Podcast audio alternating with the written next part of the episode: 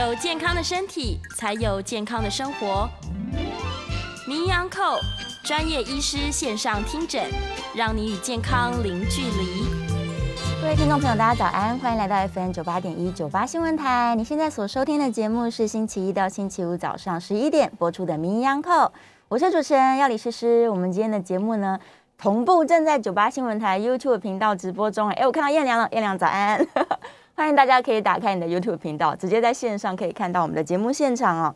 同时呢，我们也会把精彩的节目内容上传到民意 Uncle 的 Podcast，所以欢迎大家要订阅追踪，随时都可以复习我们精彩的节目内容。好，我们相信呢，很多听众朋友哦他都有这个疼痛的经验，甚至有人已经多年来饱受一些慢性疼痛的困扰。根据美国这个疼痛医学科学院的统计，全世界有超过十五亿的人口哦，他们是患有慢性疼痛的。那甚至呢，它也是造成这个长期来说这个残疾呀，或者是大家相相当感受到痛苦，然后没有办法解决的一个主要的问题。那只要有疼痛的人都知道，这个剧烈的疼痛，甚至是隐隐作痛的感觉，它其实会影响到我们的生活品质，甚至是影响到睡眠品质，然后也让人家的工作可能做的不是那么顺利。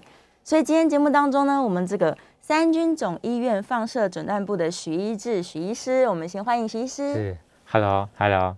是，大家早安哦！这个徐医师今天要为我们带来非常非常好的一个先进的治疗方式，是，也许是一个疼痛的解决方案。对，是的，是的。对我这个，我们如果有看得到标题的听众朋友，应该看得到，这个叫做疼痛的维系动脉栓塞治疗。这个治疗是一个新的治疗方式吗？是的，这个治疗大概是大概是在二零一三年到二零一四年之间，是由。日本的奥野博士所发明的这样子，那他发明的这个方法呢，基本上就是他是要利用一个呃血管栓塞的一个原理，然后去治疗疼痛的部分。所以呃，在安全的治疗方面的话，大概都需要呃，他是有呃血管栓塞经验的，呃血管介入的医师，然后然后或者是放射科的医师来操作这样子的手术，基本上它算是一个。安全的手术，嗯，是，所以它其实是一个相当精密的手术，是的，是的，所以它需要专科呃专业度非常高的医师团队才能来操作，是的。那到底这个原理是什么？我们的疼痛跟这个维系血管的栓塞有什么关系？是的，我们可以用一个比较简单的呃想法来想，就是说，是像我们如果是不小心去撞到，哦，或者是不小心去呃。呃，就是跌倒的话呢，我们会看到就是皮肤上会出现泛红的一个状况，或者是会有破皮。对，那这个时候病呃，这个时候一般的人就会感觉到疼痛。是，那这个疼痛呢，大部分就是它都会随着皮肤啊，你会看到有一些红肿的时候，这种疼痛的时候是最剧烈的。是，那但是呃，如果以这样子想法来想的话呢？这些红肿的部分，它在身体的比较深的位置，基本上我们用眼睛看是看不到这些红肿的。对。那但是呢，这些红发红发肿，它却是由身体不正常的血管，好增生所造成的。哦。所以我们用这个想法的话呢，这些血管就会去刺激到它附近的神经，是造成它不正常的，呃。生长出来。是。那，所以说我们这个的原理可以去想说，我们如果把这些不正常的小的血管把它栓塞了之后，对，我们就会让整个疼痛的根源哈，它比较有机会可以消失，然后它也让这些细小的神经慢慢的可以去呃，我们称之为呃消减，或者是它是萎缩的一个现象这样子，然后让疼痛。它可以痊愈这样子哦，所以它其实在这个慢性疼痛的部位，它确实是有非常细小的血管长出来了。是是是。哦，那难难怪这是需要精密而且很有经验的医疗团队才能操作，是，因为它非常非常小。对对对。对，那如果用这样的思维来说，这这样的治疗方式，它可以用在哪一些的疼痛啊？还是全部的疼痛都可以运用呢？呃，我们简单来讲的话，呃，我们可以看下面的手板这样子。好，那下面的手板的话呢，我们可以看得到，就是说，呃。第一个部分呢，就是说我们呃从呃手到脚的部分来想哈，第一个部分就是呃手的部分最常见就是五十肩，嗯对，好，然后呃也有一些身体的一些肌腱啊，或者是韧带啊，是。它会有发炎的反应，好，例如说是网球肘。哦，或是足底筋膜炎。是。那另外还有一些人，就是如果他有一些肌肉发炎的一些现象的话，对。啊，像有一些呃常常会听到所谓的梨状肌症候群，哦，是，哦，或是有些病人会有一些背痛，甚至说是膏肓痛，对，哦，这一种都是适合做这样子的治疗。那奥野博士也曾经提出过，就是说，如果有一些找不到原因的周边神经痛，甚至他有一个特殊的一个病患是在截肢之后十七年，哦，那这些这个病人就是反复性的感觉到疼痛，他也用这个方法帮他治疗好了。哇，哦，对，那呃，其实比较常见的问题就是退化性关节炎。是，那退化性关节炎它常出现的位置在膝盖。嗯。髋关节哦，或甚至有些人是出现在手指，是好，那这个方法呢，基本上也是可以有它一定的效果。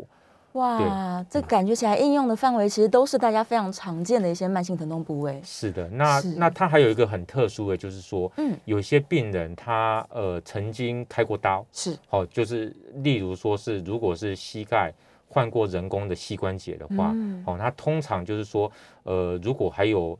在出现疼痛的现象的话呢，是，我通常就要去面临说是不是还要再开一次刀的抉择，是，好，或者是说他可能就会考虑到说他想要用别的方法来试试看，嗯，那这个时候呢，疼痛栓塞治疗它也可以达到。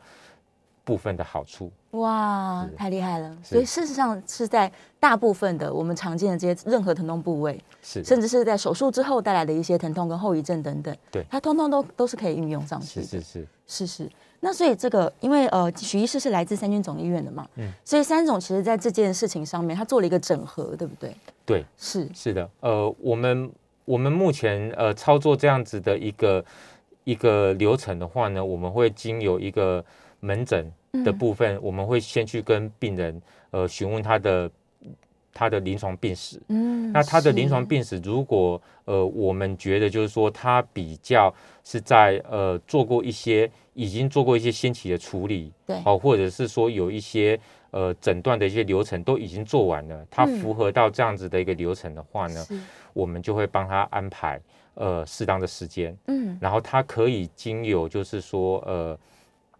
呃，就是他可以经由门诊的时候操作，是，或者是他也可以住院来做这样子的一个治疗。哦，这手术事实上也可以在门诊就操作好了。是的，是。呃，我们就这一张图片来看，嗯，好。呃，这个大概是呃我们一般处理骨关节，嗯，哦，比较呃常呃会做到的一个一个步骤这样子哈。第一个呢，我们会先去看看哈，这个病人在他的一些诊断里面，就是说他在做一些检查里面，他到底有没有办法找出一个他可以开刀手术的原因。如果有这一类的病人的话呢，我们就可以用手术的方法来帮他解决这样的问题。嗯，但是有很多的病人其实他都。没有办法找到手术原因，或者是他不愿意手术。哦，是。那如果不愿意手术的时候，我们进展到的治疗呢，大概就是呃，我们整合疼痛中心可以做的事情。哈，是。大部分的话呢，我们会先用止痛药物，哦，它可以用涂口服或是涂抹的方式，是，或者是接受附件的治疗。嗯。那如果这个呃，在一定的比例的病人，他的效果是不好的情况下呢，我们就可以用一些针剂的一些。呃，我们说称之为是一些微创的治疗这样子，那这个我们当然可以使用，就是类固醇或者是不含类固醇的制剂这样子。是。那但是最困扰的就是说，如果连这个治疗效果都不好，是，那我们就把它归纳到顽固性疼痛。嗯。那顽固性疼痛的时候呢，呃，我们三种疼痛整合中心基本上呢，呃，会有两个。呃，比较新的一个武器。是。哦，一个就是所谓的正子摄影，正子摄影，好，那正子会跟磁呃磁振造影会来做结合，嗯，哦，它可以来找出一些呃，除了结构上。然后另外还有一些代谢上的问题，来找出疼痛的根源。嗯嗯。那另外一个部分呢，就是我们今天所介绍的疼痛栓塞治疗。是是。哦，所以结合这两个新的武器，是一个像是照妖镜，就赶快帮你找到妖怪在哪里，这样对。然后发现说，哎，假如真的血管都长出来了，是，我们就把它塞起来。对对对对。塞起来之后，他们就不长了。对对对对对对对。哇，太好了！所以其实，在疼痛治疗上面，它是非常缜密的。对，就是一个步骤一个步骤，先帮病患把这个能够解决的大的问题解决掉。是的，是，然后初步的药物啊、针剂啊使用真的无果，我们最后才会使用到这个我们新的武器。对，是是。是。这样听起来其实是非常非常乐观的一件事情，因为真的很多的人，他可能第一个害怕吃药，他觉得吃药有副作用，他就逃避。对。然后这个疼痛却困扰了非常非常久。对，对啊，所以像这样的病患，其实也是鼓励他们说，哎，可以到医院去跟医生讨论，是的，是因为新的治疗方式非常非常多。嗯，对，呃，我们这边有两张图卡，其实也是在呃，如果在 YouTube 上面的朋友就可以看到哦，就是可以让大家知道说，事实上呢，这个这这这样的手术方式，这个新的治疗方式，它并不是说呃非常严重或者是这个罕见的疼痛才能够使用对，而是常见的任何问题。是的，对，就是包含刚刚医生说的，像这种五十肩网球肘啊、梨状肌症候群、足底筋膜炎，大家每天都在遇到。对对，所以如果听众朋友自己或是家人也有这样子的疼痛问题的话，其实不妨就是可以来参考，说像呃来我们整合中心，对，它是可以帮助你说，哎，一个一个找到问题，然后甚至可以找得到你的血管的地方。对对对。对，所以他们病患自己是可以看得到说，哦，我这个地方真的有血管长出来了吗？呃，大部分的话呢，呃，我们比较能够了解的是病嗯人就是直接、呃讨论到他自己的疼痛这样子。那呃，但是大部分的都是没办法直接看到红肿，除了手指头之外，嗯，末端而已。，对对，或者是说膝盖偶尔可以看得到。是，那但是有一些疼痛，它是藏在很深的位置。嗯，哦，例如说是五十肩的话，它可能就是呃表面上看不出来，是哦，但是他做一他做的一些活动可能就会受限，嗯哦，或者是说他在晚上睡眠的时候，他会觉得极度的疼痛，是，哦、那这种可能就是呃外表上面看不出来的，嗯，好、嗯。那呃例如说是呃我们讲的网球肘的话呢，哈、对，这些病人大概就会有蛮明显的一个指出他疼痛的位置是在手肘的外部，嗯，好、那。当然，呃，我们除了这种，就是说，呃，用这个触摸的方式，或是用问诊的方式去了解之外，是，哦，我们也有一些武器，哈、嗯，例如说是呃超音波，对哦，或是磁针造影。是，好那呃，这些有的时候能够找出它的原因，嗯，能够用呃简单的一些注射能够来做治疗。是，哦，那如果真的呃病人呃他比较不幸变成了顽固性的疼痛，是，哦，或者是说这些针剂治疗的效果呃不好，或者是嗯说它很容易复发的话，是，这个时候其实是可以考虑呃血管栓栓塞治疗。是是是。那这个治疗，关于这件治疗本身呢、医生刚刚有提到，他在门诊就可以操作了，是所以他是不是也是这种微创型的手术啊？是，嗯，呃，我们要注意到的一点就是说，呃，因为我们是从动脉是，把所谓的导管放进去，嗯所以说，呃，他在门诊能够执行的部分，还是会有一些考量的这样子是哈。例如说，这些病人哈，他大概我们要比较小心的，就是说，它这个呃，我们穿刺进去的血管，嗯。如果它是呃比较细的，像说它如果我们坐在呃，它的病灶的位置是出现在手肘或者是在它的肩膀的位置的话，是，哦，通常我们穿刺进去的伤口是比较小的，嗯，那它是可以按，它是可以使用一些呃呃气球的压迫，或者是我们可以用呃手压迫的方式，可以帮病人做止血。啊，那，病人可能在一两个小时里面就可以呃做一个比较好的恢复。嗯。那但是如果病人他的疼痛处是在呃下肢哦，例如说膝盖哦，嗯。或者是说在他的呃足底的这个位置，或是髋关节的位置的话，嗯我们就要比较小心，就是我们穿刺进去的伤口可能会比较大。是，那这个时候呢，就是说，他就可能病人就必须要考虑到住院。哦，哦，那他必须要做一些血管的压迫，可能还要嗯。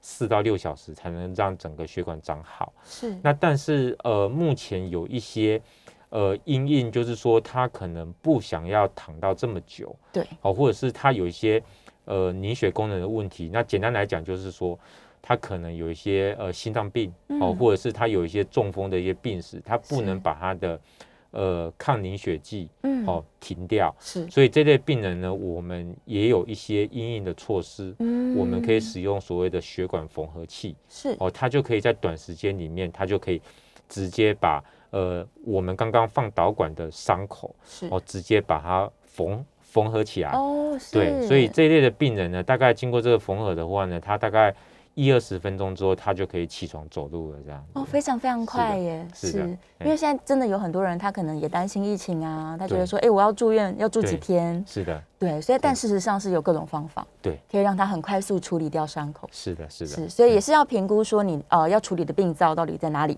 对，然后再来决定说我到底是门诊做好，还是我们让你住院比较长一点。是的，是的，是，然后也要观察他的愈合状况的。对，对，对，对，对，是是那。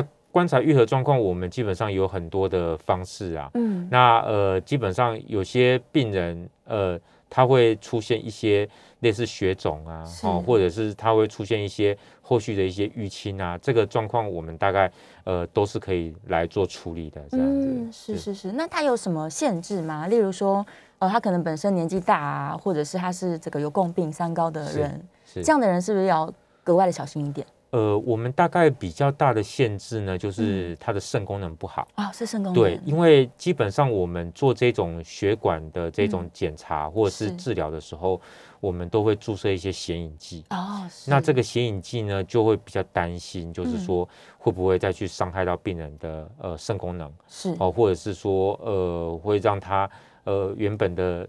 就是状况可能会更严重。嗯，那另外还有一个族群，就是因为我们做这种血管性的这种治疗的话呢，它会去接受到一部分的辐射线。嗯，那这个当然就是我们觉得最最大的部分，就是这些病人就是呃，千万不能怀孕啊，因为怀孕的妇女她就是一个呃很大的一个辐射线的一个禁忌症。是，那。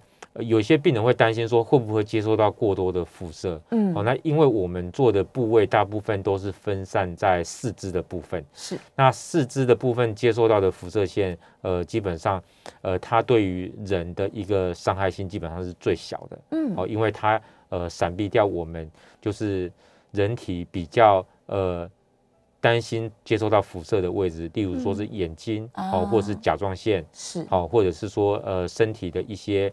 呃，重要的器官都是位于我们的呃身体比较正中央的位置。对，好，所以说这个基本上我们就会比较放心。嗯，是是是，OK。所以其实只有肾功能特别不好的人跟孕妇要小心。是是是，其他人基本上没有什么限制。是的，是。所以从年轻人一路到可能高龄者，对对，都是可以做。是的，是的。那如果真的要来接受这样的手术，还有没有什么还要准备的事情？呃。准备的事情大概就是要克服心理障碍了啊，对啊，因为大部分的人会想说，呃，我只是痛，需要做到这个吗？对，需要栓塞吗？对，需要栓塞吗？那那基本，但是我们不是疼痛的病人，有些时候我们没有办法了解，就是说顽固性长久的疼痛，它到底对于这个病人造成多不方便？是对，然后。当这些病患他又没有一个比较好的减轻疼痛的方式的的时候，嗯，呃，有的时候呢，病人本身可能会很困扰，但是他的家属可能会觉得说，呃，只是疼痛，对，那那需要做到这样的，所以我觉得有的时候我们都会跟病患本身。呃，讨论的非常清楚，嗯，然后让他呃本身可以来做一个决定，是，然后他可以把这个决定跟他的家属来做分享，这样子，那那如果愿意做的话呢，我们都会秉持，就是我们会用。安全专业的方法，对，然后让病患能够呃安全的做完这样子的一个治疗。嗯，是是是，可能他们呃对于这个手术的理解不足的时候，他就会担心说啊，我把这边这个动脉栓栓塞起来，是不是这个地方就会坏掉？这样对对对对，但事实上它不应该不至于到让这个地方的组织发生什么变异吧？是的，所以这个就是呃专业的部分。所以说我们大概呃使用的方式呢，我们会希望就是说。呃，我们尽量能够呃保存主要的血管是。好，然后就是那些不正常的微小血管，嗯，才是我们要栓塞的一个目的。那我们可以用就是呃道路来讲好了，就是说呃我们尽量让呃国道跟省道嗯。都保持畅通，对，然后县道呢我们也让它保持畅通，是，但是只有呃家里后面的小巷子哦这一种会受到栓塞，是那。家里面后面的小巷子呢，它可能还有别条路可以过来。对呀。好，所以说如果我们能够做到这种地步的话呢，基本上就可以呃做一个比较安全的栓塞手术。是，它只处理最小最小，而且是多出来的血管。是是是是。对，那主要的部分其实完全没有影响。是的，是的，是，哎所以这个病患他也不需要疑虑说，哎，我这个一塞完蛋了，对对对，整个地方都没有对血，对对这样。对对对，其实是不会发生这样的是事情。是是是那在术后来说呢，他这个呃门诊离开，或者是在住院结束，确定说，哎，我们手术的地方伤口已经好了，那他回家去有没有什么他特别要小心的事情？呃，回家去的时候呢，我们大概就会比较注意到，就是说，如果这个病患，嗯，呃，他是坐在手的位置的话呢，我们会建议就是说，他在呃最好在一个礼拜之内，他不要用那只手来量血压，哦，好，因为他的这个伤口虽然我们在呃观察的时候，我们觉得它是愈合了，是。但是呃也会担心说他是不是因为过大的压力。哦，会造成他的呃血管原本愈合的地方，如果没有愈合到这么完整的话，是，会再担心他有在流血的一个状况。嗯，是那另外一个呢，这个是这种栓塞治疗呢，我们就要比较注意到，就是说，它有的时候呢，它也会让呃附近的组织产生一些缺血的变化。啊，是那我们可以来想想看，就是说，呃，它可能会对于皮肤，嗯，或者是附近的肌肉的嗯组织造成缺氧。哦，那皮肤缺氧的话呢，有时候就会出现一些类似红斑对的状况。嗯，那肌肉缺氧的部分呢，就会出现一些酸痛是的一些情形。那不过呢，在国外的研究跟我们的经验来看的话呢，嗯大部分的病人都能够在一个月里面得到缓解。哦，那只是说肌肉的酸塞，有的时候让病人这个酸痛，有时候他比较没办法去忍受，尤其是在嗯晚上的睡眠如果有被干扰的话，是呃，我们会可以再去帮他做一些局部的注射，嗯然后补充给这些缺氧的肌肉，嗯哦，它嗯有一些养分。是是是，嗯，OK，所以它其实术后大概会有一段的修复期啦，是的，是稍微变动一下，但是是度过这段时间之后就会好很多了。对对对，对对是是是。是好，非常谢谢我们医生啊！我们在第一段节目当中详细的跟各位介绍了这个一个新的武器来对对抗疼痛。是。是我们等一下下一段节目回来呢，是可以开放空运的，我们也会回答线上的问题。我们休息一下，马上回来。欢迎回到 FM 九八点一九八新闻台，你现在所收听的节目是星期一到星期五早上十一点播出的《名医安扣》，我是主持人要李诗诗。我们今天的节目呢，正在九八新闻台 YouTube 频道直播中，欢迎大家可以来到线上哦，看到我们的现场，同时也可以在线上用文字来跟我们做互动哦。好，我们正在讨论的呢是关于这个疼痛的维系动脉栓塞治疗方式，是一个非常新的术式哦。邀请到的是三军总医院放射诊断部的许医志许医师，我们再次欢迎许医师。Hello，好，回来了，回来继续来让大家更加了解一下我们这个维系动脉的栓塞术。这个如果在频道上面看得到画面的朋友，就可以看到我们的图卡哦。那在空中的朋友们，就我们用文字来解释，让他们了解究竟他这个手术是如何去进行操作的呢？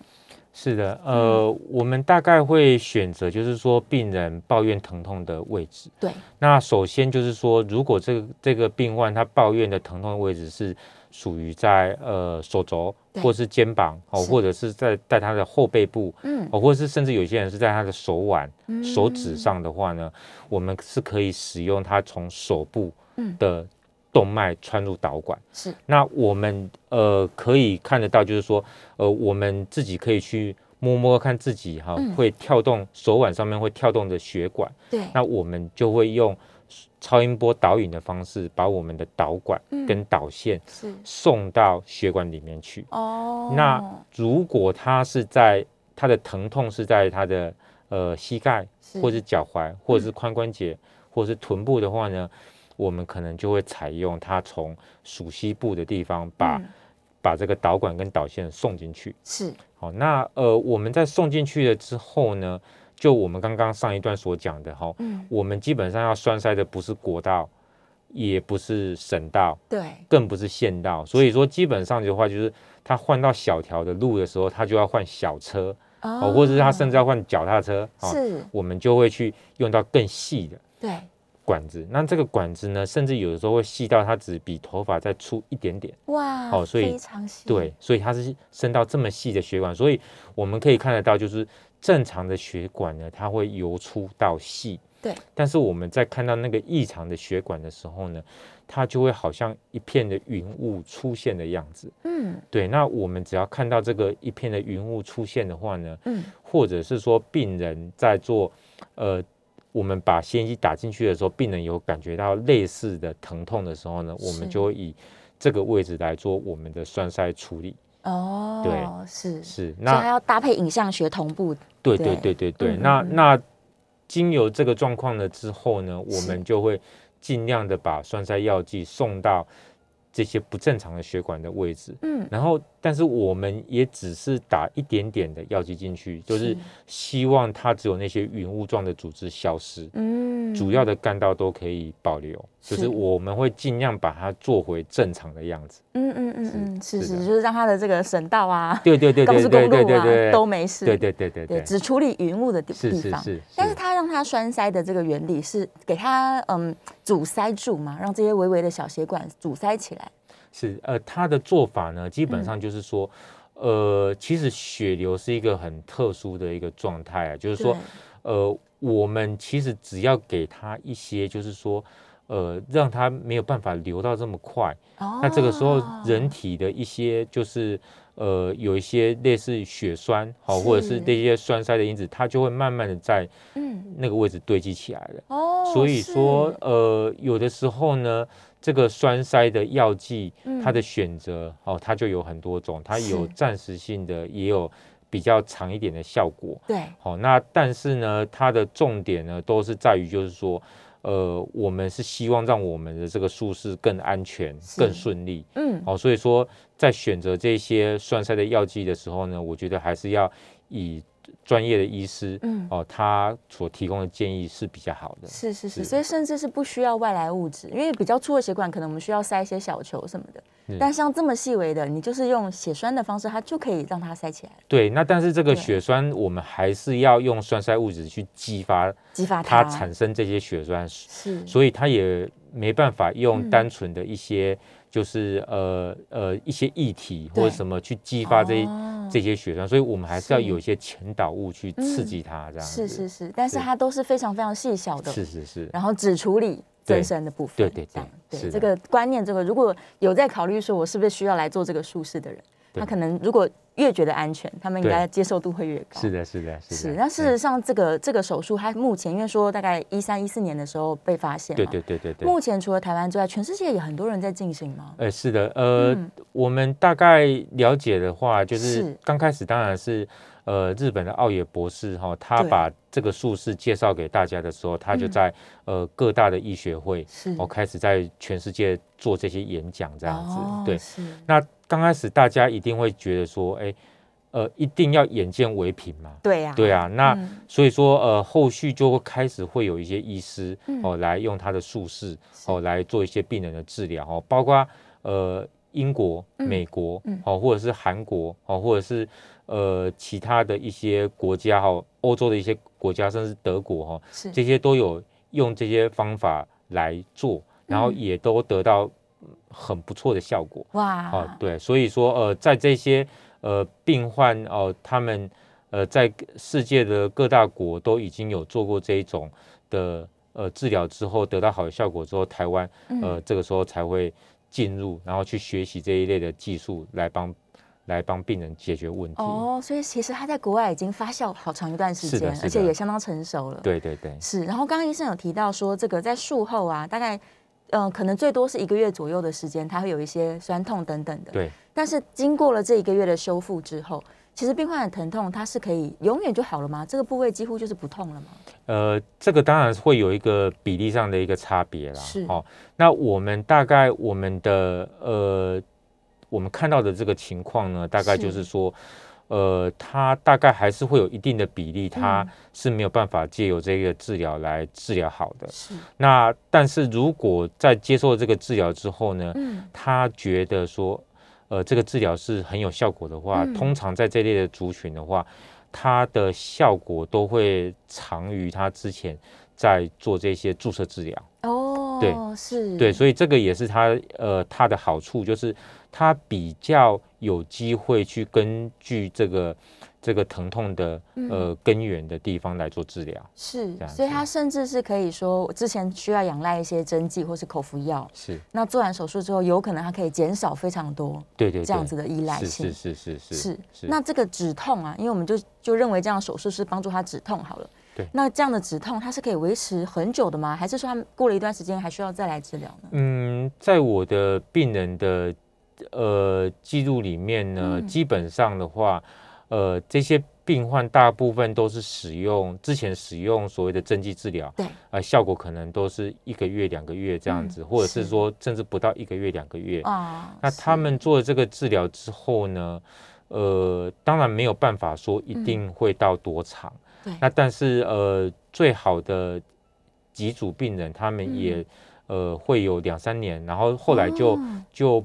没有再因为这个问题再来找过我这样，所以对，所以说呃呃，因为目前这个大概都是呃十年之内的研究，所以说他没有办法就是有一个很确定的一个状况，就是说他是不是从此之后就不会发生了。对，那但是就是说呃，我们还是有一些病人，就是他如果他的这个疼痛是没办法做一个很好的控制的话，呃。做这个治疗是能够带给他们希望的。嗯，所以实际上在临床上面使用完这样的术式的病人，对，他可能可以长达一年以上的时间，他就会觉得哦，我甚至不用依赖这些针剂。是是的，是的。哇，真的是太好了。是。对啊，那呃，如果根据我们对疼痛的了解啊，他有可能是说，刚刚医生说我们长出了一些云雾状的小血管嘛。对。那在这个地方我处理完毕了，但他也有可能说我在别的地方又长出来，对不对？对。所以他的疼痛可能是来自于新的。一些血管增生是的，那所以在新的部位之后，也可以考虑说我在新的部位再做一次吗？是的，呃，就像我们刚刚前面所讲的一个状况啊，就是说它的这些血管啊，基本上的话，我们都不会去破坏掉对主要的道路，所以这些主要道路基本上都是通的。嗯，好，除非是这些病人他他原本这些血管的这个状态就不好哦，才会到。才会导致，就是说，呃，呃，他可能本身会有一些血管阻塞的问题。那就这样子的状况的话呢，我们是可以反复的，嗯，哦，再经由这些血管再去做栓塞啊，是对，所以说这个倒也不用担心，就是哎，他只能做一次到两次，他的血管就会被破坏了。其实不会，对。对，完全对于正常血管是不影响的。是的，是的。对，它的影响可能是来自自己的慢性病问题。是是是是是是。好，哎，这个进广告之前大概还有一两分钟的时间哦。刚好玲玲有问到，她说身体经常疼痛找不到病因的话，可以去挂号吗？其实是蛮推荐的。是的，是的。呃，我们可以提供一下就是挂号的资讯啊。嗯，对，是。哎，因为其实很多人他的疼痛，他可能真的找不到原因，他也许也已经检查过了一些部位。然后发现说，哎，我的骨头也正常啊，也没有什么就是真的受损、器质性的损伤。是是。对，但他还是痛。对。所以像这样的病人，他是适合去咨询的吧？对，呃，我们也曾经有一个病人，他是呃颈椎有开过刀。哦，是。对，那但是他颈椎开过刀之后呢，呃，他呃又遇到一个车祸啊，是。对，那那呃呃骨科的医生他也不太好建议说他再。开一次刀，对，呃，因为他就是跟呃之前颈椎开刀之前的症状是很类似的，嗯嗯，那所以说呃他就寻求一个替代性的疗法，是，然后就尝试了这样子的方法，也帮他减轻了很多。哇，太好了，所以大家都可以去咨询看看，咨询也不一定说我就要立刻做，对对，就是问问看医生意见这样，是，对，也许是蛮蛮好的一个建议。那这个治疗我们刚刚有提过，其实它没有什么年龄限制，它只跟你本身的条件有关系。是是，主要是这个肾脏的疾病以及怀孕的问题。对对，那如果血管条件不好，那到时候是还是可以做评估的。对，血管条件不好的话呢，也有很多评估的方法。是。对，那呃，专业的医生应该会呃设法去排除这些问题。是是是，所以都欢迎大家可以去咨询看看。是。对，因为疼痛真的太困扰人了。好，我们稍微要进广告了。这在广告前呢，我们可以跟大家说一下 call in 专线，欢迎大家下一段节目可以 call in 进来。我们的 call in 电话是零二八三六九三三九八零二八三六九三三九八。如果你呢也是长期饱受这些慢性疼痛，甚至是顽固型疼痛的困扰的话，欢迎你进线来，我们可以跟徐医师稍微讨论一下，对，看看适不适合你，或者是呢，其实你还有一些方法还没有尝试过，是，对，好，OK，那我们就稍微休息一下，大家这个线上的问题哦。等等，我们也可以在广告之后来继续回答大家。好，我们休息一下，马上回来。欢迎回到 FM 九八点一九八新闻台，你现在所收听的节目是星期一到星期五早上十一点播出的《名医安扣》，我是主持人要李诗诗。我们今天的节目同步正在九八新闻台的 YouTube 频道直播中，欢迎大家可以来到线上哦，把握我们最后一段这个节目的时间。好，今天在节目当中，我们正在聊的是关于这个疼痛维系动脉栓塞治疗，这是一个非常新的手术方式，也是呢可以对付顽固性疼痛的一个非常非常好的新武器。我们现场请到的是三军总医院。放射诊断部的许医志许医师，我们再次欢迎许医师。是，欢迎回来哦。好，我们这段是开放 call in 的，call in 电话是零二八三六九三三九八零二八三六九三三九八。线上已经有一位周小姐 call in 进来了，周小姐请说。哎，你好，我想请问许医师哈，像我那个椎间盘突出哈，压到神经，而且我还有那个嗯。骨质疏松很严重，负三点六。嗯，那又有那个 毛病很多，又有那个免疫风湿的干燥症。哎，请问我可以用这种疼痛的治疗吗？嗯，是，呃，就这个部分的话呢，基本上还是要请问一下女士，就是说你觉得最困扰的疼痛的部位在哪边？嗯，因为这种栓塞治疗呢，它。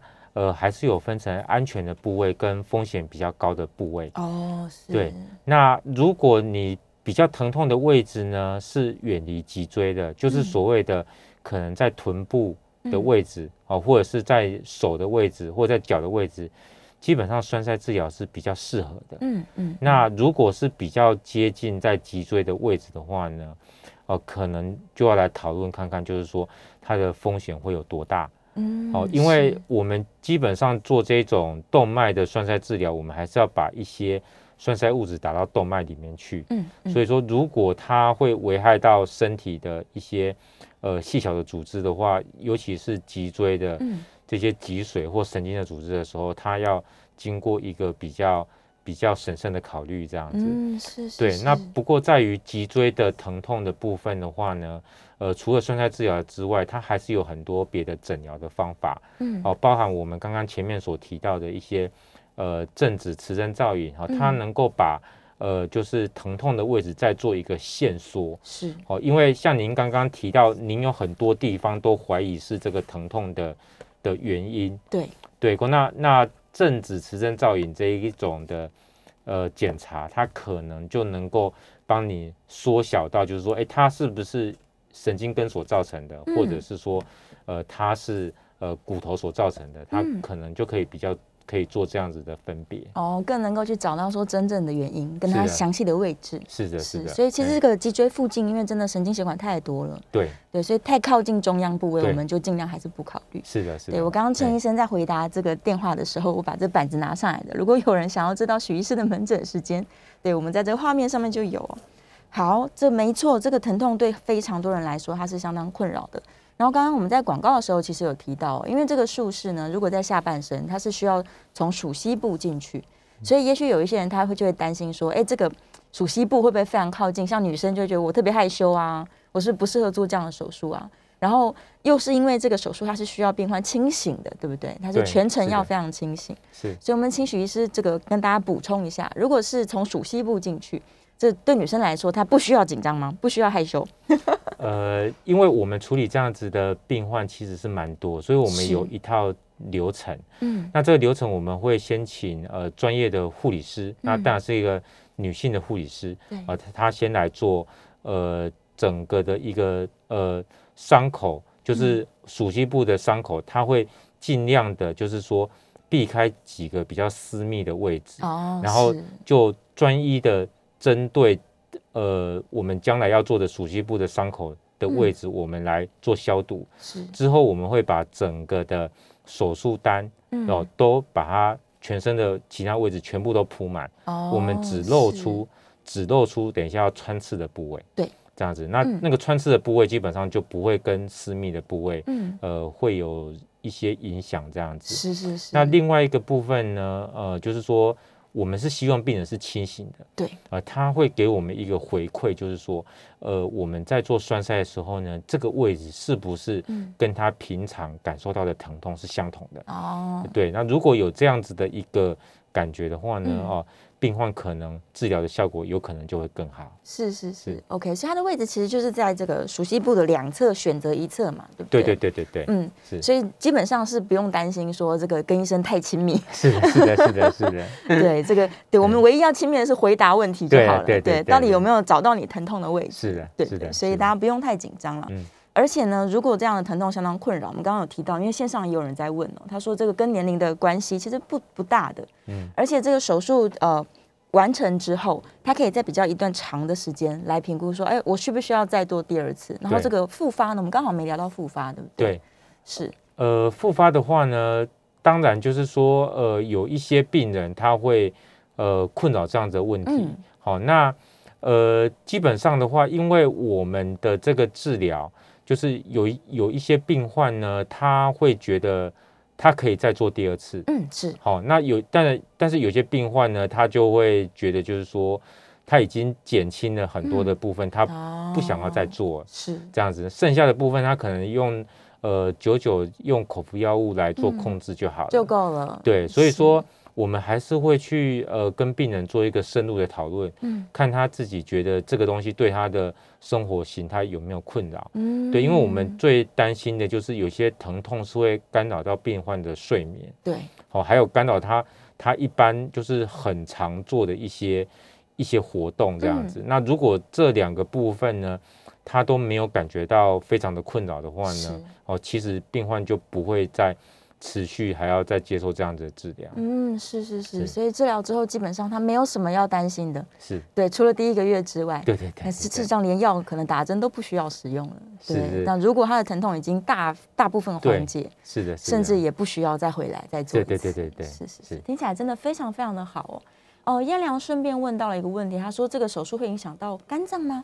是呃，嗯我们大部分使用的这个显影剂是跟肾脏比较有关系的是。好，所以刚刚前面有提到，就是嗯说肾功能不好的病人，对好，那他基本上我们就要很审慎的去考量他显影剂的剂量，是，好，或者是是说他已经接近洗肾，嗯好，或者是洗肾的病人，哦，这个我们当然呃就必须要更加小心。嗯那这个显影剂跟肝脏的代谢比较没有关关系，这样子，对，是是是，所以肝脏部分是还好的，是不太影响到的，对对对所以不用是担心，真的就是只有肾脏跟孕妇，对对，对还有特别靠近脊椎的部位。是是是那脖子刚刚有提到，我们颈椎都可以做了，其实脖子这个部分也是可以处理。是，那脖子的部分呢，我们也会尽量的选择，就是说它脖子的位置尽量还是远离脊椎，嗯，是会比较好。是其实它最大的困扰就是说，呃，它如果接近脊椎的话，嗯。我们真的要去考虑到，就是说病人是不是没有其他的方式了。哦，对。是。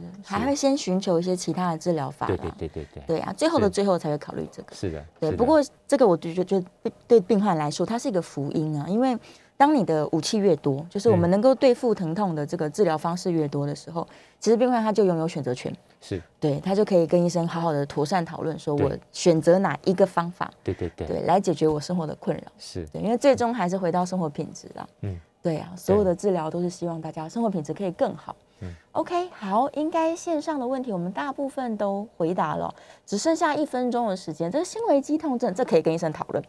是是的。是 是，最后一分钟的时间，我们交给这个徐医师好了，有没有什么这个想要跟听众朋友来呼吁的？嗯，是呃，基本上会选择到呃栓塞治疗的话呢，大部分都是很困扰病人的一个疼痛。是，那我们其实是希望，就是说，即使有这样的问题的话呢，呃，我们都很希望能够找到一些方法嗯，来帮这些病人解决掉他在于晚上睡眠或者是日常生活的这个极度的困扰。是，好，所以说，呃，如果有这个需求的话呢，嗯。呃，我们会尽量的以讨论的方式，嗯，然后让呃病患能够觉得，就是说，呃，他在他的心情还有他呃准备好的状况下，我们才会来做这样子的手术。是，好的，基本上不会去呃逼迫病人要去做这样子，或者是说跟他讲说他只有这个唯一选择方法这这样样子子，对是是是，所以其实是开放的，多一个方法提供大家做选择。是的，好，非常谢谢徐医师，也希望大家对于这个疼痛呢，我们有更多的新希望。谢谢啊，我们下次节目见。谢谢，拜拜谢谢。